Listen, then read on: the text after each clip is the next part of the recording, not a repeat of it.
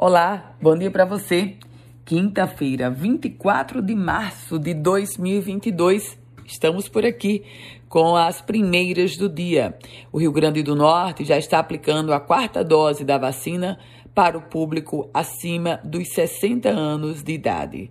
Segundo a Secretaria Estadual de Saúde, quase 30 mil doses de estoque foram distribuídas para a vacinação da D4 e o início da aplicação foi pactuada, inclusive em reunião da Câmara Técnica de Vacina.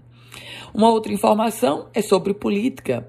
O PSOL definiu que vai ter candidato a governador e a senador no Rio Grande do Norte. Vai compor uma chapa puro sangue. Esse anúncio foi feito pelo presidente nacional do partido na sua passagem pelo Rio Grande do Norte. E por falar em partido, o PSB, presidido pelo deputado federal Rafael Mota, realiza hoje o seu congresso estadual.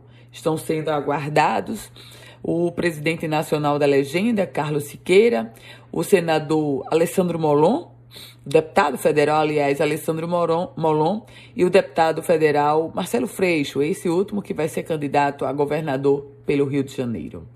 E o Rio Grande do Norte vai receber, a partir do mês de julho, cinco novos voos regulares diretos da Gol Linhas Aéreas. As novas opções partem dos aeroportos de Curitiba, Porto Alegre, Goiânia, Campinas, no caso Viracopos, e Belo Horizonte. Essas informações já foram confirmadas pela Gol e mais do que isso, os próprios bilhetes aéreos estão sendo comercializados. Um caso chocante. Um adolescente e 23 cachorros foram encontrados em uma casa abandonada na cidade de Mossoró, no bairro Abolição 2.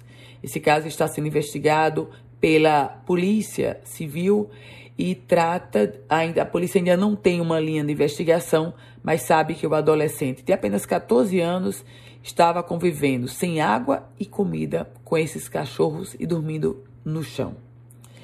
E a Câmara Municipal de Natal está propondo uma verba indenizatória. Um projeto de emenda à lei orgânica que está tramitando na Câmara de Natal prevê o pagamento de uma verba indenizatória de representação aos vereadores integrantes da mesa diretora. A proposta traz o contexto do pagamento de uma verba no valor de 50% do salário para o presidente e 25% para o primeiro e segundo secretários e 10% para os demais membros da mesa diretora da Casa Legislativa. Esporte, o Wallace Pernambucano marca dois e o América venceu o Fosse Luz. Volta assim à liderança do retorno.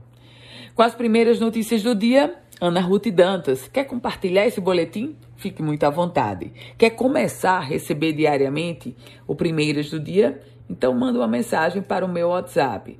É o 98716 8787.